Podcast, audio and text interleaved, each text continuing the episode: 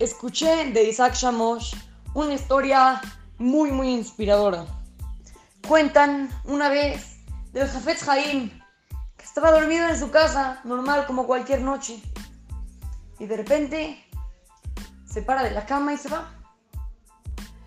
La esposa del Jafetz Haim se despierta, se da cuenta que no está el Jafetz Haim en su casa, en su cama, y lo empieza a buscar por toda la casa, en los cuartos, en la cocina, y no lo encuentra. Y luego cuando sale al patio, lo encontró ahí, acostado, dormido, ahí, en el pasto, ahí en la tierra. La esposa del Jafetz Haim se, se preocupó mucho. ¿Qué le pasó? Lo despertó y le dijo, ¿por qué te acuestas acá, a la mitad de la tierra del, del patio? Le contestó el Jafetz Haim, mira, ahorita hay mucha gente que está en la guerra y que no puede dormir en su cama. También hay mucha gente de que siente que, de que está enferma y está en el hospital y no puede dormir en su cama. Y, y ahorita estamos en una situación muy delicada.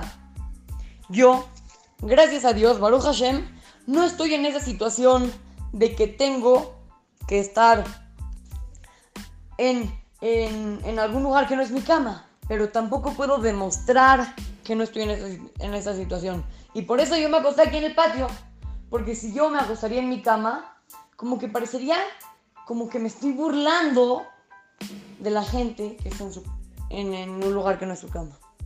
Nosotros niños hay que aprender. Yo no estoy diciendo claramente que hay que ser como el Jafet Jaime a ese nivel, sino que poco a poco hay que mejorar. A lo mejor algún día vamos a poder llegar a su nivel, primero Dios, pero ahorita que no estamos, vamos a tratar de avanzar un poco de nivel, de acercarnos un poquito más a Shem y poco a poco vamos a llegar a acercarnos completamente. Cada vez que veamos que el otro está sufriendo, no hay que echarte en el sillón, ahí que arregle su problema. Ve, ayúdalo. Siempre hay maneras de ayudar a las demás personas. Nunca olviden esto. Así es que, lo saluda su querido amigo, Shimon Romano, para Try to Go Kids, Talmud Torah, Montes.